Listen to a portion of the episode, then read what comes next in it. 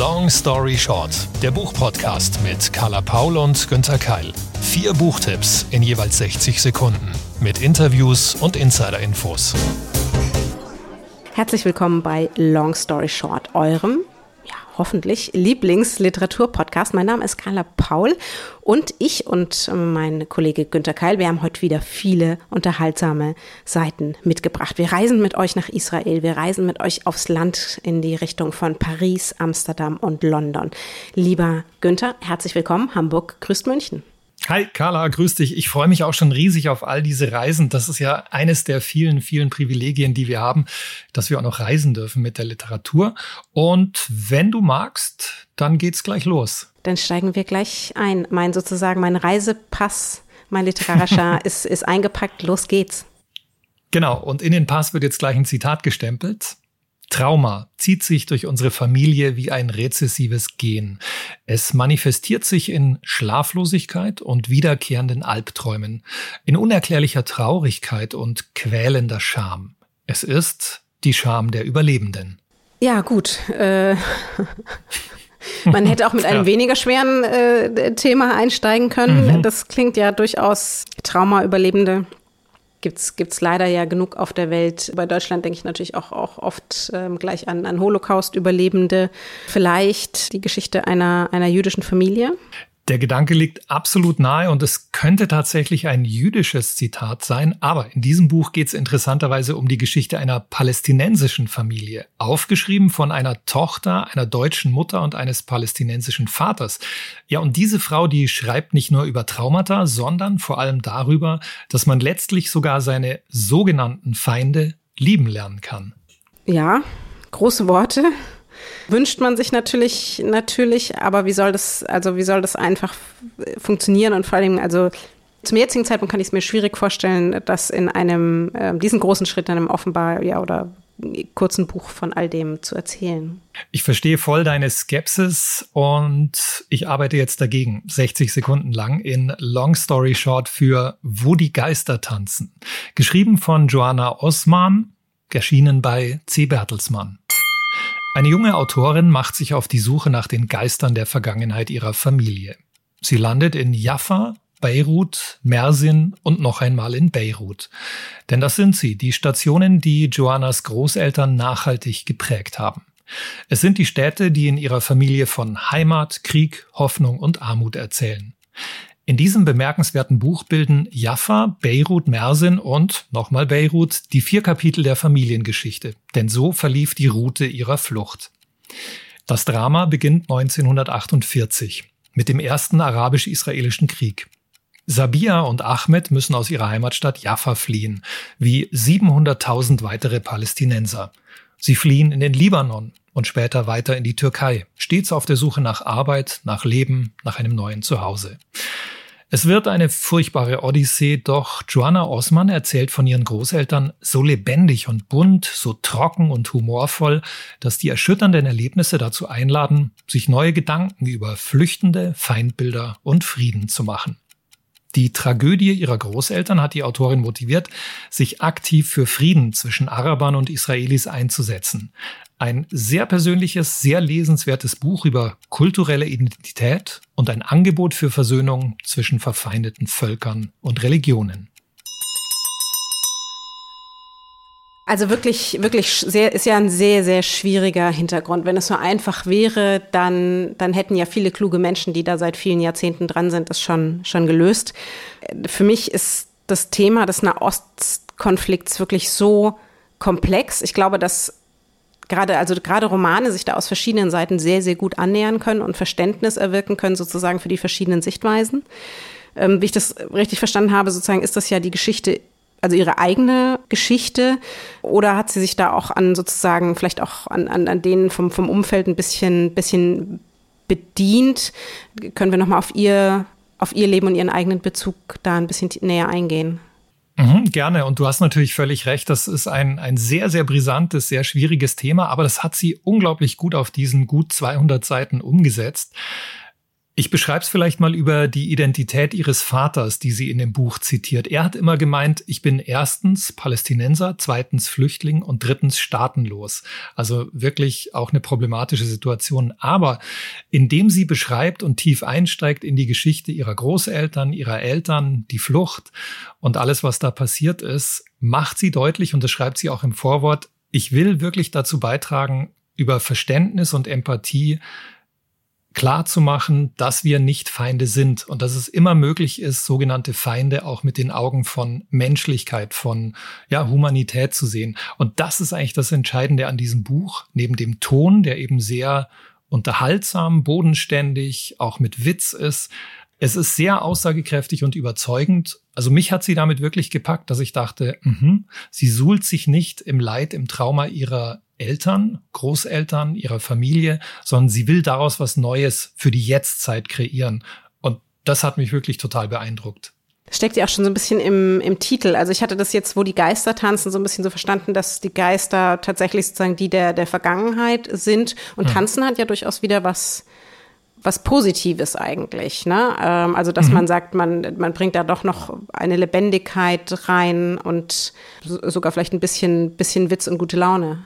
Mhm, genau so ist es. Und ich kann vielleicht empfehlen, wenn ihr auch noch so ein bisschen skeptisch seid, googelt mal den TED Talk von der Autorin von Joanna Osman. Sie hat nämlich darüber gesprochen, auch über ihre Arbeit bei der Friedensbewegung The Peace Factory. Und wenn ihr das seht, wie sie da auf der Bühne steht, und da ist sie eben auch eloquent und witzig und selbstironisch, aber trotzdem auch ernsthaft, ähm, dann glaube ich, habt ihr auch so ein bisschen Eindruck von dem Ton dieses Buches. Hat sie denn noch mehr Romane geschrieben?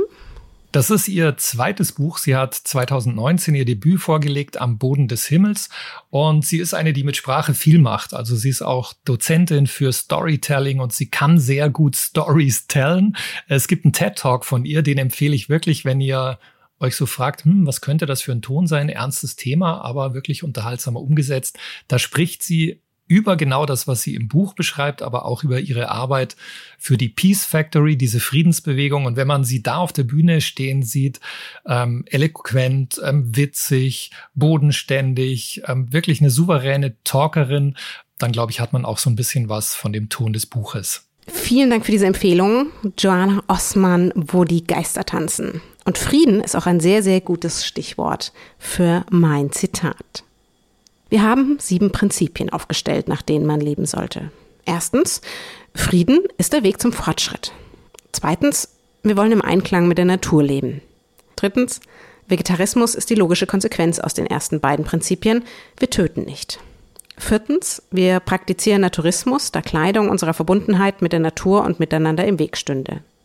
Fünftens, Autorität ist immer unbegründet und unsere Gemeinschaft ist deswegen anarchistisch. Sechstens, Besitz korrumpiert und deswegen gehört in unserer Gemeinschaft alles allen.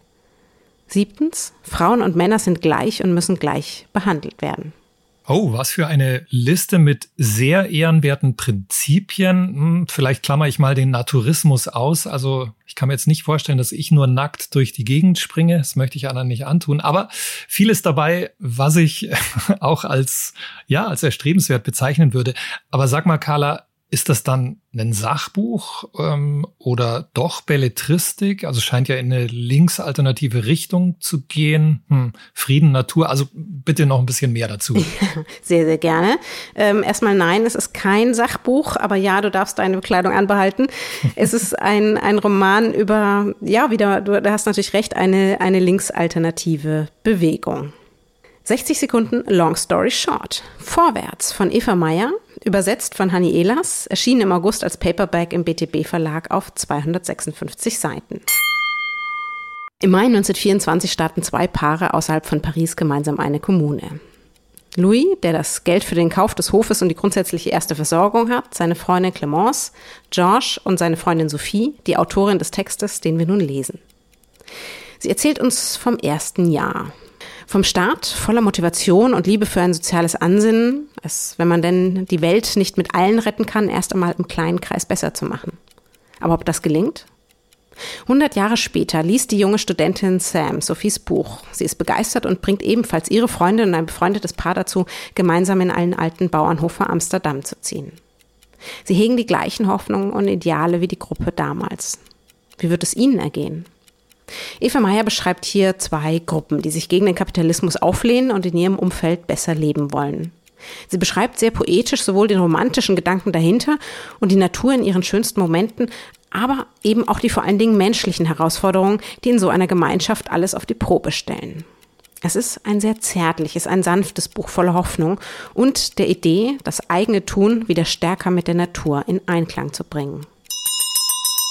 Ja, schön wär's, wenn das gelänge. Und das ist ja eine Grundidee, die sicher viele von uns in uns tragen. Ich finde das auch sehr, sehr wichtig und spannend und so viele Generationen vor uns haben sich auch schon damit beschäftigt. Es gab viele ähnliche Ideen, Initiativen und Projekte. Also Carla, ist das, geht's wirklich um diese Alternative zum hektischen Stadtleben mitten im Kapitalismus, Konsum? Also darum eher den Menschen und die Gemeinschaft in den Mittelpunkt zu stellen? Mhm. Ja, also das, das, das ist es tatsächlich. Ähm, es ist vor allen Dingen aber auch diese, diese Sehnsucht, der, der Wunsch danach, es grundsätzlich einfach besser zu machen. Also so wir stolpern ja eigentlich, oder in der Stadt stolper ich alle fünf Minuten über was, wo ich einfach keine richtige Entscheidung treffen kann. Wo mir das in dem Format nicht einfach nicht, nicht möglich ist. Es gibt natürlich die Möglichkeit, eine bessere und eine schlechtere Entscheidung zu treffen, aber nicht so, dass ich sage, dass ich möglichst wenig falsch mache. Dass ich die Natur nicht beschädige ähm, und, und anderen Menschen nicht irgendwas was wegnehme bei all dem, was ich konsumiere und was ich tue. Und natürlich ist so ein, wenn man dann rausgeht, ähm, selbst ein, heute ist es ja oft auf Instagram so was wie ein Selbstversorgerhof. Das Bedürfnis haben, glaube ich, ganz, ganz viele. Das klingt immer erstmal sehr romantisch, aber eben auch diese sozusagen damit verbundenen Nachteile, die weiß Meier da, finde ich, doch durchaus gut zu beschreiben. Und sie zeigt durch die Idee mit dem Rückblick in die, in die 20er vor 100 Jahren, also es sind zwei Kapitel praktisch, einmal das, äh, die Beschreibung der, der Gemeinschaft vor 100 Jahren und dann die in der Gegenwart, wie sehr sich die Grundbedürfnisse doch gleichen, aber eben auch die, die menschlichen Probleme, die damit einhergehen. Mhm. Das kann ich mir vorstellen, dass dieser historische Vergleich sowohl Parallelen als auch ähm, Unterschiede aufzeigt. Aber noch eine Frage zur Autorin. Ich habe da kurz gestutzt. Eva Meyer, wie du gesagt hast, klingt ja deutsch. Du hast aber auch eine Übersetzerin genannt. Ja, ja, gut aufgepasst. Hanni Ehlers. Hanni Ehlers zeichnet sich hier für die Übersetzung verantwortlich, denn Eva Meyer ist Niederländerin. Sie ist Philosophin und Schriftstellerin. Aktuell forscht sie an der Universität von Wageningen. Und ihr ist das Thema sehr, sehr vertraut, denn ähm, sie hat auch schon bereits einige Romane, Kurzgeschichten, Gedichte und Essays veröffentlicht. Vielleicht werden manche Zuhörenden auch ihren Roman Das Vogelhaus schon kennen oder ihr Sachbuch Was Tiere wirklich wollen. Sie beschäftigt sich also auf mehreren Ebenen mit dem grundsätzlich gesellschaftlichen Umgang mit unserer Umwelt. Und diesen Gedanken, den, die finden sich eben auch in belletristischer Form, finde ich sehr, sehr empfehlenswert umgesetzt. Ähm, sehr, sehr zärtlich und ruhig in, in Vorwärts wieder. Jetzt interessiert mich noch, Carla, zum Schluss, nachdem du dieses Buch gelesen hast und die beiden Projekte in den beiden Zeiten mitverfolgt hast, würdest du jetzt sagen, ja, hat eine Chance, es gibt eine Möglichkeit zur alternativen Lebensform oder gelingt es einfach nie? Ja, doch, definitiv. Also ganz, ganz viele setzen die ja auch schon um. Ist natürlich nur die Frage, inwiefern gelingt es dann auch in einer, in einer Masse, die dann auch tatsächlich Auswirkungen hat, nicht nur auf diese Gemeinschaft, sondern auch auf den Rest. Und das ist natürlich schwierig. Eine Gemeinschaft, egal in welcher Größe, in diesem Fall sind es ja zwei, zwei Paare, woanders ist es dann eben eine Großfamilie, das bringt immer Komplexität mit sich. Damit, das muss man aushalten und lernen sozusagen. Ich wünschte, wir würden das mehr lernen und besser lernen, egal ob in der Stadt oder auf dem Land, ähm, weil wir ja auch in der Stadt dringend Systeme brauchen, die einfach die einfach anders sind, die in eine andere Richtung denken und handeln und auch den Konsum anders lenken. Und von daher, ich glaube, da kann man sich einfach immer was fürs eigene Leben mitnehmen.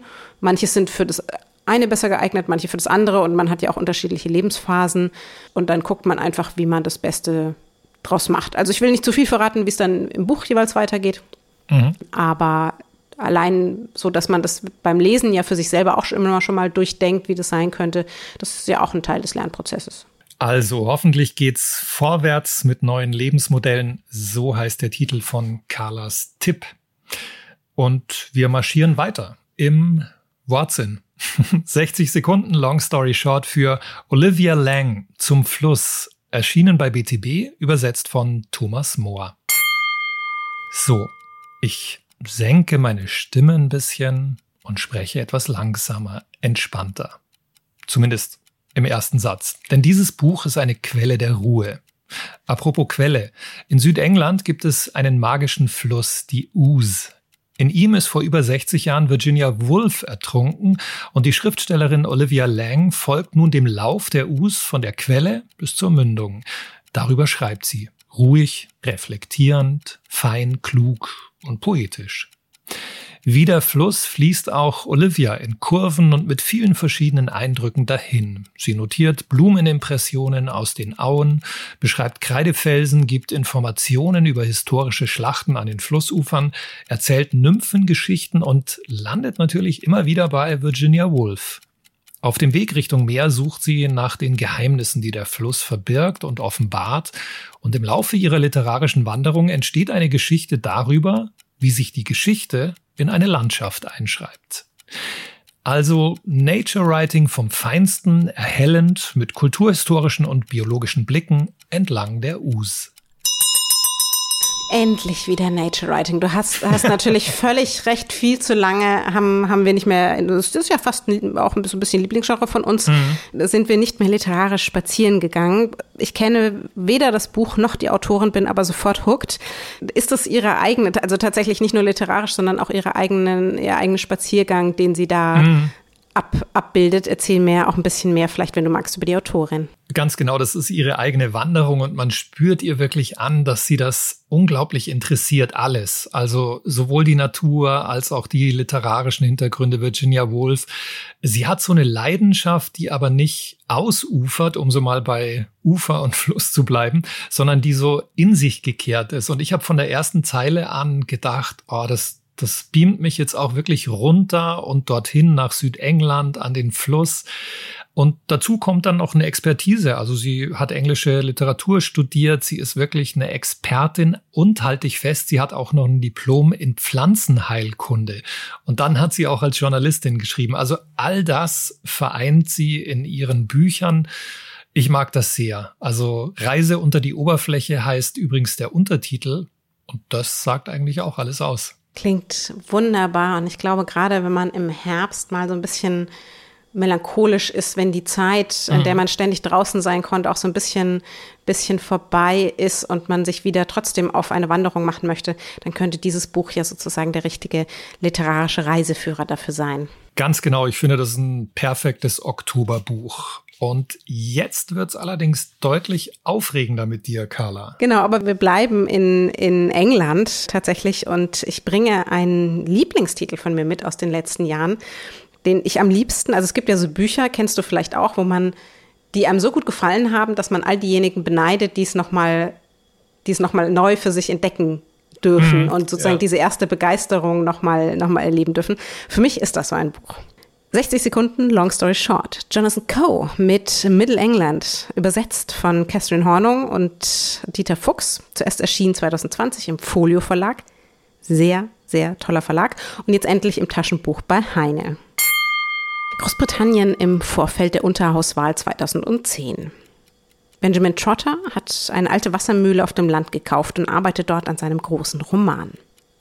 Er hat sich gut eingerichtet in seinem privilegierten Leben.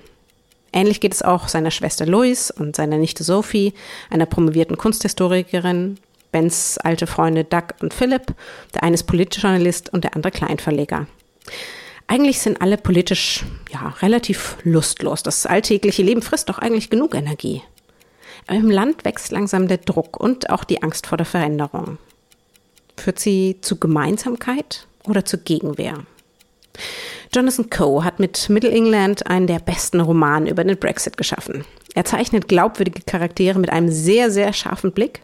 Er schreibt trotzdem lebendig und leicht, immer wieder unterbrochen von Tweets, Briefen, Mails und Dialogen. Das ist nicht nur eine hervorragende, lustige, unterhaltsame Aufarbeitung dessen, was zum Brexit führte, sondern leider auch ja, nahezu eins zu eins übertragbar auf unsere aktuellen deutschen Probleme. Da bleibt einem beim Lesen der schwarze britische Humor dann gern auch mal direkt im Hals stecken. Ja, das kann ich mir vorstellen. Und ich frage mich gerade, warum habe ich das noch nicht gelesen? Ja, es ist ein, ein absoluter Fehler. Jonathan Coe muss man muss man gelesen haben. Er macht so eine große, so viel Freude und erst recht alle die. Und das, ich weiß ja, dass du das auch hast. Du hast ja auch so ein Fable für diesen schwarzen mhm. britischen britischen Humor. Also ich kann es dir nur empfehlen. Er hat schon schon einige äh, Bücher geschrieben und gerade die die zwei erste Riten und Klassentreffen. Da wird man einige Figuren in Mittelengland wiedererkennen, also am besten die davor lesen und dann sozusagen als, als Ende der, der Dreierreihe Mittelengland großartig. Man, man amüsiert mhm. sich, freut sich. Zwischendurch denkt man auch wieder, uh, out, okay, ouch, das hat gesessen. ähm, und es ist aber auf der anderen Seite auch einfach wahnsinnig klug analysieren, politisch. Also ähm, zack, raus sofort alle in die Buchhandlung und Jonathan Coe kaufen und lesen. Das war jetzt sehr überzeugend, Carla. Ähm, Riesenplädoyer. Ich würde noch gern wissen, wie ist das von der Länge? Kann man das mal so an einem Wochenende lesen oder steigt er wirklich länger tiefer ein? Nein, also seine Romane haben alle, glaube ich, so ungefähr 300 bis 400 Seiten. Und es ist eh tatsächlich so, das macht einem von Anfang an so viel Spaß, dass wenn du Freitag anfängst, hast du es, also man gibt alle seine Freunde auf, damit man es bis Sonntag fertig lesen kann. Und das ist wirklich ein Talent. Ähm, das Jonathan Coe, ähm, so, der ist sehr erfahrener Autor und ähm, zählt dort tatsächlich eigentlich zu den wichtigsten Autoren der, der Gegenwart. Ist hier trotzdem, ich, also wundere mich immer noch so ein bisschen Geheimtipp, aber der macht einfach wahnsinnig viel, viel Spaß und er macht auch so viel Lust auf Komplexität, also die Gesellschaft und die politischen Entscheidungen und auch was eigentlich dazu, dazu führt, dass wir so wählen oder nicht wählen, handeln oder nicht handeln, wie wir es tun und wie man dann auch ein Verständnis bekommt, selbst für politische oder gesellschaftliche Sichtweisen, die man eigentlich nicht teilt, aber dass man mal versteht, wo kommt es eigentlich her? Das schafft er phänomenal gut. Also eine Entdeckung für alle, die ihn noch nicht entdeckt haben. Jonathan Coe. Den merke ich mir auch. Das war's dann auch schon wieder mit Long Story Short. Wir hören uns in vier Wochen wieder, aber Carla hört ihr im Buchclub in zwei Wochen. Carla, wer ist denn zu Gast bei dir? Ich habe eingeladen die Autorin, die Moderatorin und die Podcasterin Susanne Fröhlich. Wow, okay, ja, da wird's auch fröhlich zugehen. Entschuldigung, dass ich diesen blöden Wortwitz aufgreife, Nein, aber, aber bei, es, ihr, bei, ihr, darf man das sagen. Genau, bei ihr darf man das, glaube ich, glaube ich, sagen. Ganz großartige Vielleserin, auch schon bekannt dafür durch ihre Sendung Fröhlich lesen seit vielen, ich glaube sogar Jahrzehnten. Also die liest wirklich richtig viel, erzählt auch in ihrem Podcast mit Bärbel Schäfer immer äh, zusammen. Sie schreibt natürlich auch schon seit, seit vielen Jahrzehnten sehr erfolgreich.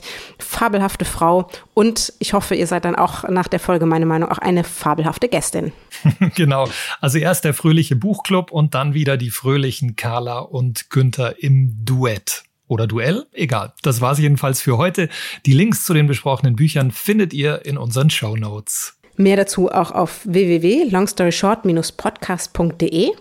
Und zu Risiken und Nebenwirkungen, da liest ihr einfach den Klappentext oder ihr fragt eure LieblingsbuchhändlerInnen vor Ort. Und wenn ihr fröhlich zugehört habt, dann vergebt gerne ein Sternchen oder ein Kommentarchen, wie ihr wollt. Bewertungen und Feedback auf allen Plattformen. Wir freuen uns auf jeden Fall drüber. Long Story Short ist eine Kooperation zwischen Carla Paul, Günter Keil und der Penguin Random House Verlagsgruppe. Happy reading!